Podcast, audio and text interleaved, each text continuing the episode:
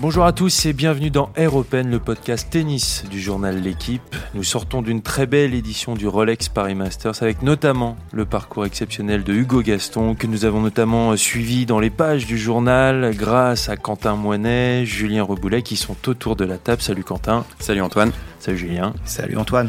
Et puis une émission spéciale donc sur Hugo Gaston et nous avons la chance d'avoir aujourd'hui pour inviter son entraîneur Marc Barbier. Bonjour Marc. Oui, bonsoir à tous. Merci beaucoup d'être là avec nous. C'est parti donc pour Air Open. Un peu de silence, les joueurs sont prêts.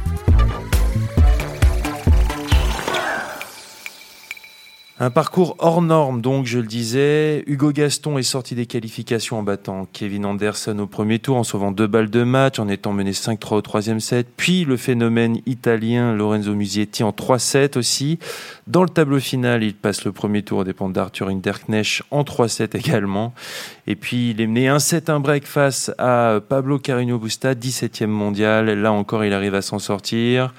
Il arrive à battre le, crack annoncé, l'une des révélations de cette saison, Carlos Alcaraz, pour se qualifier en quart de finale du Masters 1000 où il perd contre Danil Medvedev en se procurant plusieurs balles de 7 au premier set. Il atteint cette semaine son meilleur classement, 67e mondial. Avant de vous poser la première question, Marc, j'ai envie que Quentin, qui a suivi les matchs de Hugo cette semaine avec ses, ses yeux de suiveur du tennis tout au long de la saison, j'ai envie qu'il nous fasse part un petit peu de son sentiment général sur le parcours de Hugo cette semaine. Bah, c'est forcément un parcours exceptionnel. C'est une surprise sans en être une, dans le sens où on l'avait déjà vu évoluer à ce niveau-là à Roland Garros, où là, pour le coup, ça avait été une vraie surprise, à Stadt euh, cet été, où il va quand même en finale en battant euh, des très bons terriens, et même il fait une très grosse finale qui perd contre Rude. Euh, là où c'est une forme de surprise, c'est qu'il y a beaucoup d'observateurs qui, sans doute à tort, pensaient que c'était un terrien exclusif, euh, parce que par son style de jeu, ses amortis fonctionneraient mieux sur terre que sur dur. Il a prouvé, en fait il l'avait déjà prouvé quelques fois, mais là il a vraiment prouvé qu'il avait un jeu qui pouvait s'adapter à toutes les surfaces. Et au-delà de ça, euh, il y a les émotions qu'il nous a transmises toute la semaine. Hugo, c'est pas quelqu'un de très expansif, mais par le jeu, il provoque des émotions. Et le public cette semaine, alors le public a été bouillant toute la semaine sur beaucoup de matchs, mais avec Hugo particulièrement, je crois qu'il s'est vraiment passé quelque chose avec le public de très fort. Euh, par son, sa façon de jouer, ses variations, son jeu atypique et, le fait, et sa capacité à rentrer dans la tête des adversaires. Je pense que c'est quelque chose qui a vraiment plu au public toute la semaine. Oui, on va revenir euh, bien sûr sur tous ces aspects-là, mais d'ailleurs déjà la première question, Marc, comment on sort d'une semaine comme celle-ci? Alors les sentiments sont, sont, multiples et très variés. Euh, déjà, on sort un petit peu lessivé euh, parce qu'on a le sentiment d'être passé dans un, euh, dans une machine à laver en mode essorage. Et, et, en fait euh, un peu un peu enfin beaucoup fatigué de par euh, beaucoup de choses hein. en fait les émotions vécues Hugo lui il a aussi la dimension physique hein, en plus de en plus de tout ça. Mais également extrêmement extrêmement fier de, de ce qui s'est passé euh, je crois qu'il faut pas avoir peur de, de ce mot-là et, et d'être fier aussi d'un parcours pareil. Et euh, voilà, fier de, fier, fier de ce parcours. Euh, parce qu'on sait également, euh, nous deux, euh, Hugo et moi, comment s'est passée la saison 2021. On ça n'a pas toujours été, été simple, donc on, on sait d'où l'on vient. Et atteindre ce niveau-là en fin de saison, c'est une forme d'accomplissement parce qu'on travaille tous les jours, euh, de façon acharnée pour euh, effectivement arriver à jouer ce niveau-là et arriver à jouer face à des joueurs comme ça. Et quand tout arrive à, à s'aligner, euh, c'est juste, euh, c'est juste incroyable et, et, et c'est beaucoup de, de plaisir de, de, le voir évoluer comme ça. Donc certes, euh, certes fatigué, mais, mais très, très content de ce qui s'est passé et également beaucoup de, beaucoup de fierté. Marc, au-delà du, niveau de jeu et du style de jeu pratiqué, est-ce que est-ce qu'il vous étonne à chaque fois par sa faculté euh, à se nourrir comme ça euh, du public? Parce qu'il a carrément recréé la Coupe Davis à lui tout seul à Bercy, ce qui était ce qui était incroyable.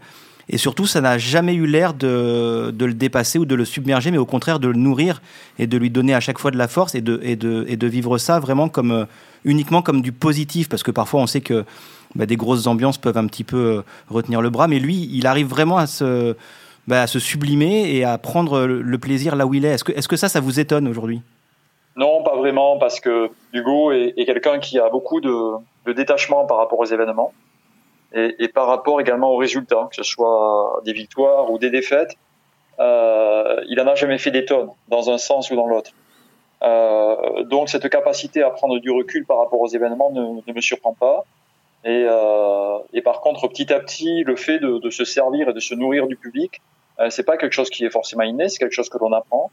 Et Hugo, euh, de par euh, ses expériences, alors qu'ils sont pas non plus très nombreuses, mais bon, parce que c'est un jeune joueur, mais il a quand même vécu déjà des, des ambiances très chaudes, notamment durant les Jeux Olympiques de la jeunesse à, à Buenos Aires, puis, puis effectivement à Roland Garros, puis cet été à Gstaad Donc euh, finalement, il a un petit peu d'expérience et euh, il s'avère qu'il aime jouer dans des ambiances comme ça, euh, mais sans en faire trop non plus et en se nourrissant un petit peu de, tout ce qui se passe. Mais c'est un petit peu notre notre mode de fonctionnement également, hein. c'est-à-dire de ne pas en faire des tonnes, que ce soit dans la défaite ou, dans la victoire. On sait où on veut aller, on tient notre cap on le fait avec euh, avec sérieux et un petit peu de, détachement par rapport à, tous les événements qui peuvent qui peuvent arriver.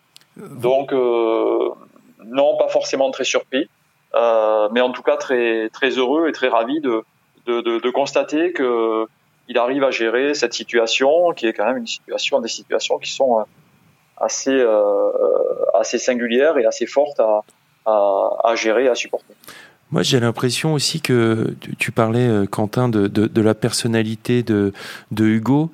Euh, j'ai l'impression que les gens ressentent qu'il en fait pas trop et que en fait c'est son vraiment son tennis qui parle et qu'il va pas de chercher le, public de façon euh, j'ai envie de dire euh, légère et de façon euh, c'est pas un gadget pour lui c'est vraiment ça, s'inscrit vraiment dans dans, dans dans ses matchs et dans ses dans, dans son jeu et, et, et, je pense que les gens le ressentent c'est assez sincère la démarche vas-y Julien mais moi il y a deux choses qui me marquent encore une fois au-delà du jeu on va revenir sur le jeu après Bien sûr. mais qui m'ont marqué dès le début avec Hugo Gaston c'est ses yeux. En fait, je, trouve qu'il il, est là, il regarde les choses avec justement un regard très naturel.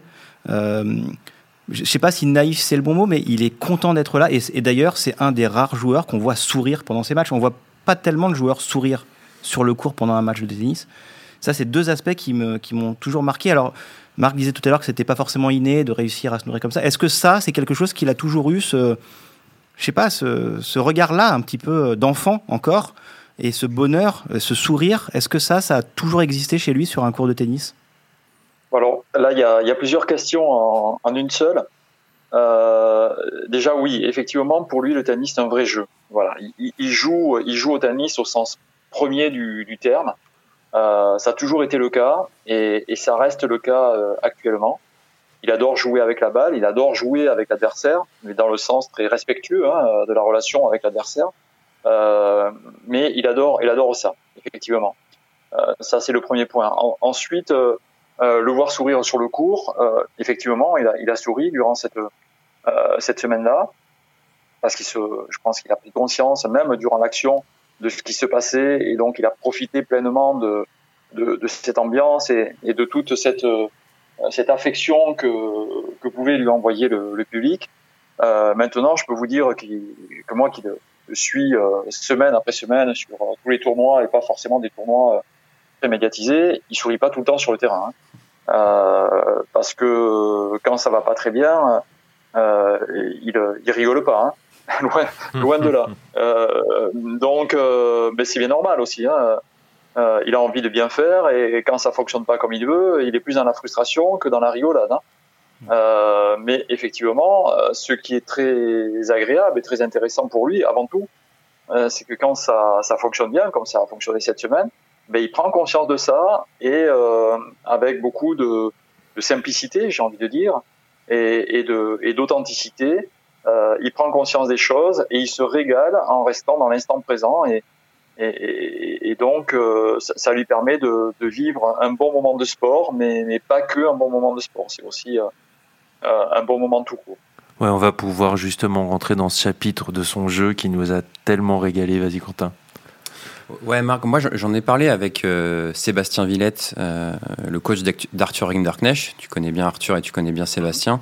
Euh, et qui me disait qu'on parle beaucoup, effectivement, les observateurs qui l'ont découvert à Roland Garros ont beaucoup parlé de ses amortis. mais finalement, en fait, c'est une arme très secondaire dans le jeu du Go. Ça fait partie de sa panoplie, de, de, toutes, ces, toutes les variations qu'il met dans son jeu. Mais est-ce que finalement, l'arme numéro une du Go, euh, c'est pas sa couverture de terrain, euh, sa capacité à ramener énormément de balles, à pousser l'autre à la faute. On l'a vu beaucoup cette semaine. Voilà, on a vu Mouzetti euh, complètement déraper au niveau des smash au troisième set, bah, parce qu'à force de, à force de devoir en mettre plus, tu, finis par, par exploser. Alcaraz aussi. Est-ce que finalement, là où il n'est pas le plus impressionnant, c'est vraiment sur ça, cette, cette, couverture de terrain, cet œil qui lui permet d'anticiper, parce qu'il va vite, mais la vitesse ne suffit pas. Est-ce que c'est pas ça sa force principale? Si, certainement, mais c'est les deux en fait. Alors, euh, parce que si on couvre le terrain, mais qu'on met la balle n'importe où, n'importe comment, euh, à un moment donné, la balle va toujours plus vite que le joueur. Hein. C'est aussi ce que je, je lui dis en permanence, parce que de temps en temps, il a, il a tendance à se réfugier dans cette couverture de terrain, parce qu'il sait qu'il est très performant, et euh, il s'appuie beaucoup là-dessus, mais si c'est juste remettre la balle et courir, un, il va s'épuiser, et, et deux, la balle va aller plus vite que lui, et les points vont défiler, les jeux vont défiler et le match sera perdu. Donc ce n'est pas uniquement ça, euh, c'est le cumul un petit peu des deux, c'est cette couverture de terrain effectivement, mais c'est aussi cette capacité à mettre tout le temps la balle euh, où il faut, quand il faut, pour effectivement euh, embêter son adversaire et, et le rendre un peu un peu dingue sur le terrain, parce que il a toujours un coup un petit peu compliqué à jouer.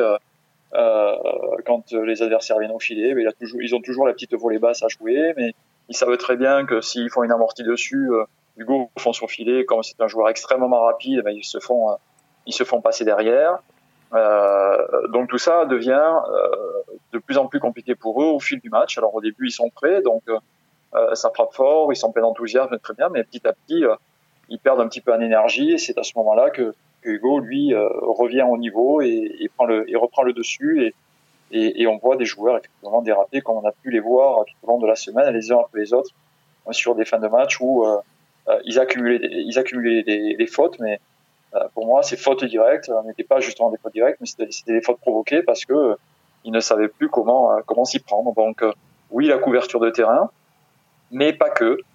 c'est aussi cette intelligence de jeu, cette intelligence situationnelle euh, qui lui permet, qui lui permet de, mettre, euh, de mettre en difficulté ses, ses, adversaires. Il a bien sûr cette couverture de terrain et puis euh, Marc, vous disiez là, ces, autres armes. On, on, parle, il y a eu une, une, comparaison qui a été faite avec Fabrice Santoro qui aussi a rendu fou ses adversaires. Alors j'ai l'impression que pas forcément avec les mêmes armes parce que Fabrice endormait euh, les joueurs avec son slice. Hugo utilise lui beaucoup de changements de vitesse, de changements de, trajectoire. Il est capable, voilà, avec son coup droit qui peut être enroulé, bombé, euh, avec un revers qui est capable de prendre très tôt et qui est capable de frapper très fort, très tendu. Donc du coup déjà ça fait deux trajectoires sur deux coups qui sont très différentes. Bien sûr il y a l'amorti, mais il est aussi capable de faire le service volé au bon moment, retour volé au, bon moment, parfois sur des points très importants. Euh, cette, cette créativité et cette palette complète, il l'a toujours eu ou c'est quelque chose que, euh, bah, j'imagine, vous l'avez aidé à, développer? Alors oui, il l'a il a toujours eu. Euh, et en fait, moi, mon boulot, enfin, durant toutes les années dans lesquelles il était avec moi et euh, ça a été de, travailler sur cet aspect naturel de son jeu. Euh, et en aucun cas euh, le faire jouer différemment. Euh, C'était l'accompagner un petit peu sur ce qu'il avait envie de faire pour déjà qu'il continue à s'épanouir et à prendre beaucoup de plaisir à, jouer et qu'il rende son jeu le plus efficace possible avec avec cette façon très atypique de, de jouer parce que euh, bon, j'ai pas en tête en tout cas un autre joueur qui est son, style de jeu. Euh, il est assez singulier sur le sur le circuit et même quand on quand on réfléchit un petit peu à des joueurs euh, qui ont terminé leur carrière auxquels il pourrait se, se raccrocher, j'ai un peu de mal. J'ai un peu de mal. À, alors oui, on parle peut-être de, Fabrice Santoro. Alors, pour remonter encore un petit peu plus loin, on parlait de Marcel Orios, un, joueur gaucher, euh, un peu fantasque, un peu créatif également. Mais, mais bon, tout ça, c'est c'est pas vraiment ce qui. Euh, oui, c'est difficile de trouver un, joueur qui a, qui a le même style de jeu que Hugo. Je trouve que c'est très, euh, très personnel la façon dont il joue. Et euh, moi, mon boulot, c'est de l'accompagner euh, sur cette voie et de rendre cette façon de jouer la plus, la plus efficace possible. On, ne peut pas lui demander des choses dont il n'est pas capable, mais et par contre, on peut, on peut renforcer, on peut renforcer ses, qualités naturelles. Et c'est ce que j'essaye de, faire au mieux avec vous avez dit une chose importante, c'était le faire jouer comme il avait envie de jouer. Euh, c'est facile pour un petit déjà d'exprimer la façon dont il a envie de jouer, et c'est facile pour un entraîneur de ne pas, euh, entre guillemets, rentrer dans le moule un peu des référentiels qu'on demande parfois en cours de formation sur ce qu'on doit produire sur le terrain. Est-ce que c'était facile en fait de le laisser s'exprimer comme ça sur euh, ces années de formation? Déjà son expression euh, par rapport à son jeu, elle se faisait raquette en main. Ça se faisait pas par de la verbalisation. C'était sa façon de s'exprimer. Sa façon de s'exprimer, c'était sur le cours euh, raquette en main. Donc, euh, et le message était très clair par rapport à ça. Il n'y avait pas besoin de mettre des mots là-dessus pour que je comprenne qu'il avait envie de jouer comme ça. ça, c'est la première chose. La deuxième chose, les référentiels, pour être tout à fait honnête, non, j'ai pas, pas vraiment été orienté euh, des référentiels particuliers. Euh, moi, mon référentiel, c'était le référentiel d'Hugo. C'est celui-là surtout qui était important. Euh, et pas des, référentiels extérieurs où on aurait essayé de faire une pâle copie d'un autre joueur. L'important, c'était d'avoir le jeu d'Hugo et, et, de faire en sorte qu'il s'épanouisse avec sa façon de jouer. Donc non, j'ai pas été du tout influencé par des référentiels quelconques euh, qu'on aurait pu nous proposer. Donc là, il est à Milan avec d'autres jeunes, euh, certains plus jeunes qui, entre guillemets, sont en avance sur lui, au, moins au niveau du classement. Mais est-ce que finalement, le style de jeu euh, qu'on évoque depuis tout à l'heure ne demande pas plus de temps que les styles de jeu plus classiques qu'on voit dans le tennis moderne? Je, je, pense par exemple à Yannick Sinner, qui est extrêmement fort, mais qui a, entre guillemets, un style peut-être un peu plus basique, euh, vraiment basé sur, sur sa puissance et sur son timing. Est-ce que le style du Gaston, avec ses variations, euh, avec une palette très large dans laquelle on peut parfois se perdre, est-ce que ça ne demande pas plus de temps? Est-ce que ça explique pas euh, qu'il ait peut-être eu besoin d'un peu plus de temps, d'années, pour atteindre le niveau qu'il a actuellement? Oui, certainement. Ça, ça c'est une évidence, parce que c'est plus compliqué de mettre en place un, un, jeu créatif, enfin mettre en place de façon efficace un jeu créatif comme, Hugo, parce qu'à chaque fois qu'il tape la balle, il faut juste savoir qu'il a 10 possibilités, hein, de, de euh, 10 choix différents. Donc, euh, il faut qu'il arrive à chaque fois à prendre la bonne décision au bon moment. Euh, donc oui, c'est plus compliqué pour lui, et quand les choses ne fonctionnent pas très bien, ça donne euh, quelque chose d'un petit peu brouillon, qui est pas forcément très agréable à voir, parce que il peut, se tromper souvent aussi quand les choses vont pas bien. Et quand les choses vont bien, c'est juste fantastique, comme on vient de le voir cette semaine. Donc oui, ça demande un peu plus de temps, ça demande un peu plus de maturité. Euh, mais euh, moi, je suis pas tout à fait d'accord quand, on, dit que il va moins vite que les autres. Alors les autres, c'est qui? C'est Sinner, c'est Félix. Bon, après il y a Lorenzo Musetti devant, il y a Corda qui est devant. Euh, ok, mais euh, mais il n'y a pas quand même 50 joueurs qui sont devant lui. Hein. Euh, il fait partie du groupe des, des tout meilleurs. Euh, et donc, je trouve que sa progression, euh, elle est quand même extrêmement, euh, extrêmement rapide. Et depuis qu'il est, qu'il est arrivé sur le, sur le circuit, hein. Euh, en futur, il a fait une saison et il est passé déjà, il est passé de, de zéro au classement. À, alors, je sais plus exactement les chiffres en tête, mais à 250 environ. Et puis après, il passe de 250 à 150. Et là, de 150, on commence la saison, il est 150, 160. Il la termine 60 ou 67, voilà, cette semaine bref, sa progression quand même, est sacrément, enfin son rythme de progression est sacrément soutenu. Euh, voilà. Après, si si le public attend euh, qu'un jeune joueur soit dans les 10 meilleurs joueurs du monde euh, en 2-3 ans, euh, bon, euh, oui, certains y arrivent, mais on les compte sur les doigts d'une main. enfin, et encore, c'est c'est rarissime. Donc voilà, Hugo, il avance à son rythme, mais son rythme, il est il est quand même sacrément soutenu. Oui, il est très soutenu euh, parce que effectivement, euh, le public, le grand public, euh, bah, bien sûr, se souvient de Roland Garros 2020, de va, évoquer la finale Akstadt ou va évoquer bien sûr ce parcours au Rolex Paris Masters. Mais il faut savoir que la saison 2021 de, Hugo Gaston a été très très très complète, très régulière sur le niveau circuit Challenger. Il y a eu quatre finales en Challenger il y a eu des demi-finales. Euh, on a on évoqué aussi cette finale Akstadt, on disait, euh, en, ATP 250. Euh, justement, ce, cette digestion de Roland Garros 2020, finalement, à part aller un début de saison un petit peu décevant en 2021, finalement, ça a été digéré assez vite. Oui, on peut le voir comme ça, effectivement. Alors euh, là, là, pour le coup, nous, on était un peu impatients. J'imagine. Impatients de, de, de, de, le voir jouer mieux parce que on a, on a des éléments euh, que le grand public n'a pas, euh, à savoir ce qui se passe au quotidien. Et ce qui se passe au quotidien se passait très bien. Euh, la préparation foncière a été certainement la meilleure préparation foncière depuis que euh, qu'on a récupéré Hugo il y a quatre ans. avec des, des, semaines qui se sont enchaînées super, avec euh, beaucoup de variétés dans les dans la programmation avec euh, des entraînements avec des joueurs de haut niveau et, et, et, on voyait je voyais au quotidien ce qu'il ce était capable de faire. Et euh, donc en fait euh, oui les, les, premières semaines et les premiers mois de, de la saison ont été euh, ont été surprenants dans le mauvais sens du terme parce que mais même pour lui il s'attendait pas du tout à ça.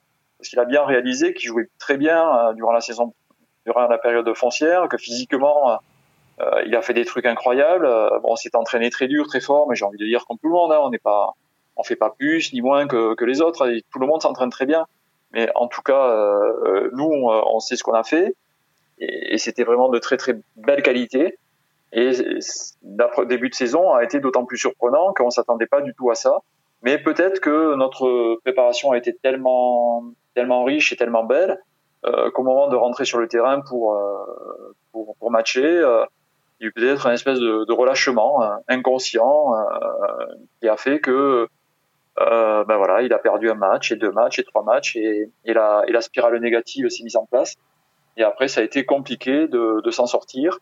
Et à, force de, de, ténacité, de courage et, et, de volonté, il a recommencé à gagner un match et deux matchs et trois matchs. Et, petit à petit, la machine s'est remise en, marche. Et, et, effectivement, sa saison a été euh, pour le coup assez assez régulière. Après, il nous reste un, un petit un petit truc un peu en travers de du gosier, c'est que il n'a pas réussi à gagner un, un challenger et, et, ça, ça faisait partie de nos de nos de nos challenges, même euh, comme comme celui de, de, rentrer effectivement dans les 100 meilleurs joueurs du monde.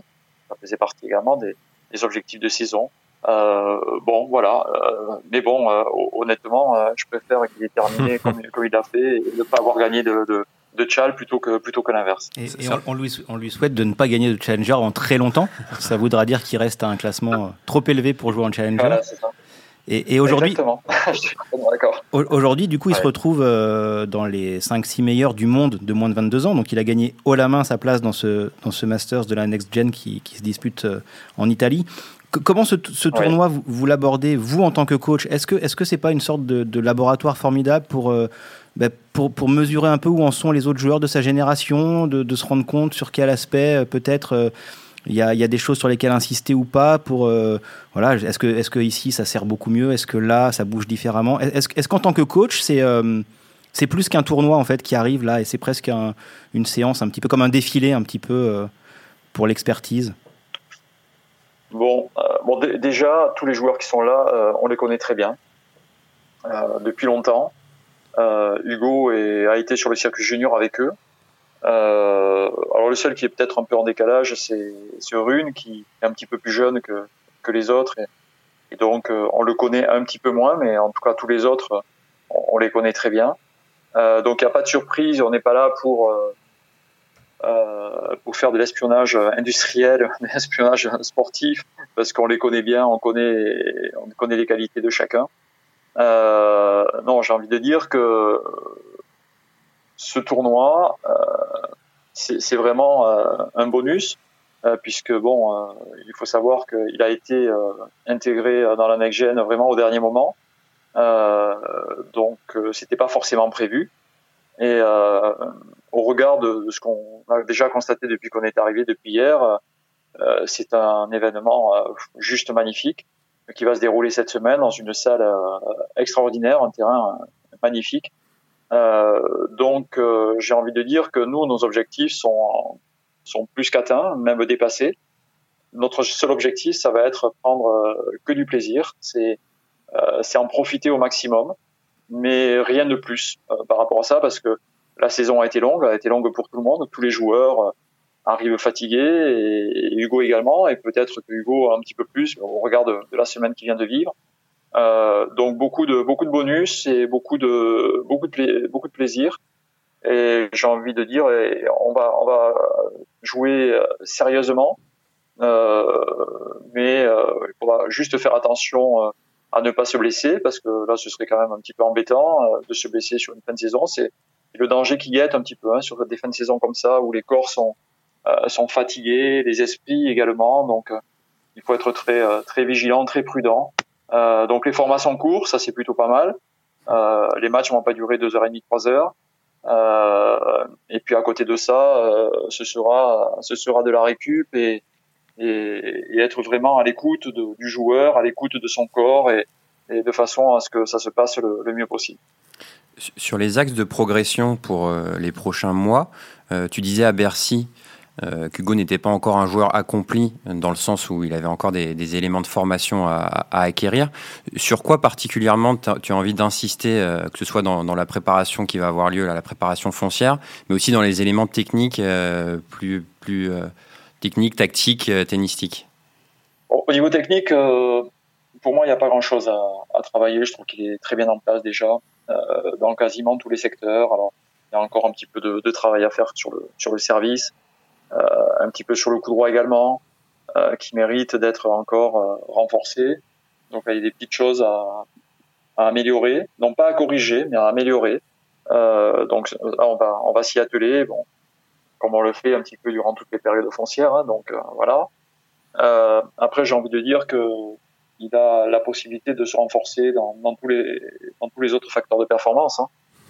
que ce soit sur le plan physique. Hein, il a il a, il a que 21 ans et et donc euh, il a besoin encore de, de mûrir et, euh, dans ce domaine-là, euh, même s'il déjà, pour moi, Hugo c'est un athlète. Hein. on parle souvent d'athlètes pour des, des, joueurs qui font 1m90, 95 de mètres. Voilà, on ce sont des athlètes, mais Hugo, il n'a pas cette taille-là, mais c'est un athlète de très haut niveau, Hugo. Bien sûr. Euh, donc voilà, donc continuer à renforcer ça euh, de façon à le rendre encore plus performant. Euh, et après, sur le plan, euh, sur le plan du jeu, euh, on va s'attacher à ce que cet équilibre entre la, la créativité et le pragmatisme soit encore mieux établi, de façon à, à, jouer des saisons encore plus régulières avec des, un niveau de jeu moyen qui va s'élever et, euh, et des performances qui, euh, euh, qui soient, qui soient peut-être un petit peu moins en dents de scie. Voilà, ça, ça c'est le, ça c'est l'objectif principal. Euh, gagner à, à, haut niveau, euh, il l'a prouvé à de multiples reprises, donc ça, il va continuer à le faire, et j'en suis euh, complètement convaincu. Euh, maintenant, semaine après semaine, il va, il va falloir qu'il s'attache, que l'on s'attache à ce que les performances soient euh, un peu plus régulières et euh, un petit peu plus, un petit peu plus vers le haut. Euh, de façon à ce qu'il n'ait pas, euh, comme il a pu encore vivre cette année, euh, qu'il y ait des, défaites contre des joueurs, certes qui jouent bien, mais, qui sont quand même assez loin de, ce que l'on de ce que l'on espère au quotidien. Est-ce que la programmation de l'intersaison et du début d'année 2022, tout ça, c'est ficelé ou ce qui s'est passé à Bercy peut changer un peu les plans qui étaient initialement prévus?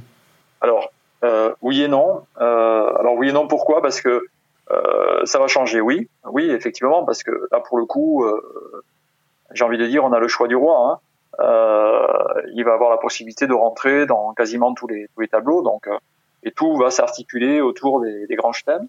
Euh, où il, va jouer en tableau final. Donc ça, c'est très confortable euh, sur le plan de la, euh, de la programmation. Euh, donc oui, ça, ça va changer parce que, pour être tout à fait honnête, quand on est arrivé à Bercy, on n'imaginait pas qu'il allait faire ce qu'il a fait. Euh, donc le fait qu'il ait avancé comme ça, ben, ça change un peu nos plans, mais dans le bon sens du terme. Euh, ensuite, euh, alors non, parce que en fait, on n'a toujours pas le calendrier du début de saison. Bon, même si on imagine ce qui va se passer, mais on n'a pas exactement les dates, les tournois, surtout en Australie, où il y a encore pas mal de points d'interrogation sur la tenue, de tournois de préparation, etc. On ne sait pas trop encore comment comment s'organiser. Euh, voilà, donc euh, euh, oui, ça va être plus simple et ça va être plus confortable euh, dans la gestion de la programmation. Et mais là, pour l'instant, on n'a pas pris aucune décision. Bon, déjà parce que c'est extrêmement frais. Euh, tout ça et tout ça date de, de quelques jours. Et euh, on a besoin surtout de se poser maintenant tranquillement pour un, euh, que l'on récupère tous, parce que une fois de plus, les saisons sont longues et intenses. Et ensuite, euh, réfléchir à, à, la stratégie à mettre en place pour euh, la saison 2022 dans sa globalité, et puis pour aller dans le détail, voir un petit peu le premier trimestre, comment on peut l'articuler d'un point de vue plus général, j'ai l'impression et je trouve qu'il se dégage une impression de, de, justesse et de quête de justesse permanente, que ce soit dans le jeu, que ce soit même sur le plan humain, où euh, on a, voilà, on, le disait, Hugo euh, euh passe euh, euh, pour quelqu'un de, de, de, très authentique et, et, et, très frais auprès du grand public. On sent que vous, votre discours est, est, est, très pondéré. Vous savez, vous avez une vision. Vous, savez où vous allez. On sent aussi un clan tout autour de, Hugo que, voilà, j'ai pu lire sa, sa copine, son frère, sa famille. il se dégage cette impression-là. Est-ce que c'est quelque chose que, que, vous aussi vous, vous sentez au, quotidien, au travail avec lui? Est-ce que c'est quelque chose qui se travaille ou est-ce que c'est quelque chose qui est inné? Euh, non, ça se travaille pas. Enfin, ça se travaille pas, oui et non. Euh, bon, déjà, c'est, ce sont aussi des, des, valeurs qui se partagent. Hein. Euh, C'est pour ça que l'accès, l'accès au niveau, c'est aussi euh, la rencontre entre entre des entre des personnes. Euh, donc, c'est la rencontre entre Hugo et moi ben, quand il était quand il était petit. Euh, mais c'est aussi une rencontre avec les parents. parce que je passe, j'ai passé quand Hugo était tout petit, je passais déjà beaucoup de temps avec lui.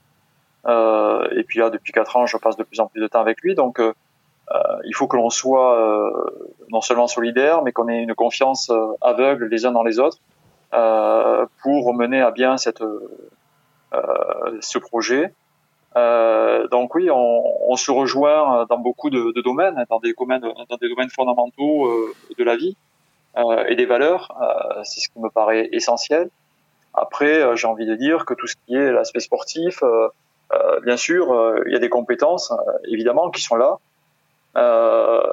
et qui se travaillent, qui s'améliorent, qui se renouvellent. mais oui, effectivement, il y a cette unité autour d'Hugo avec des personnes clés. oui, sa famille est très importante pour, pour lui. son staff est également très important pour lui parce que il a autour de lui des personnes qu'il connaît depuis, depuis très longtemps euh, son préparateur physique, son kiné, moi évidemment, euh, et euh, il n'y a pas de, de, de, besoin particulier de renouvellement euh, parce qu'il sent que chacun est à sa place, chacun est investi et chacun fait en sorte aussi de, de s'améliorer en même temps que lui, puisque on découvre tous le, le haut niveau avec lui, euh, avec son, avec sa progression, euh, mais on fait en sorte également de progresser en même temps que lui. si c'était pas le cas, il y aurait des, il y aurait euh, des distensions et, et, ça pourrait pas fonctionner. Euh, donc euh, voilà, on essaie de vivre ça dans la plus grande simplicité, mais avec beaucoup de beaucoup d'engagement, de sérieux, d'honnêteté, de transparence les uns les uns avec les autres. Sur ce travail de long terme, parce que comme tu le disais, ça fait très longtemps que tu le connais, même si entre temps il y a eu Poitiers, l'INSEP. Euh, est-ce que le travail de long terme avec un jeune joueur dans la formation, encore plus avec un joueur comme Hugo qui a ce style de jeu atypique dont on parlait, est-ce que c'est indispensable pour arriver, au plus haut niveau, le fait de ne pas changer d'entraîneur tous les 2-3 ans, d'avoir vraiment un, travail sur le long terme? Est-ce que c'est indispensable? Et est-ce que toi, en tant que coach, euh, tu es capable de sentir le moment peut-être qui arrivera, qui n'arrivera pas, où un changement sera nécessaire? Alors pour répondre à ta première question, euh, ça me paraît. Alors j'ai pas de, évidemment, j'ai pas de, de certitude. J'ai quelques convictions. Hein, j'ai pas de certitude. Euh, mais il me paraît quand même très important de garder de la stabilité dans, dans, le, dans, une équipe. Euh, là, je regardais les, les, joueurs, tous les joueurs qui étaient sur le terrain aujourd'hui. Là, ont fait une photo tous ensemble. Et, et euh, je me, justement, je, je, pensais à ça.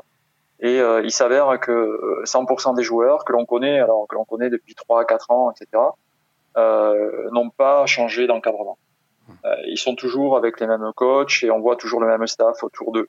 Euh, donc c'est des coachs qui sont très engagés, euh, qui voyagent avec les joueurs, qui les soutiennent.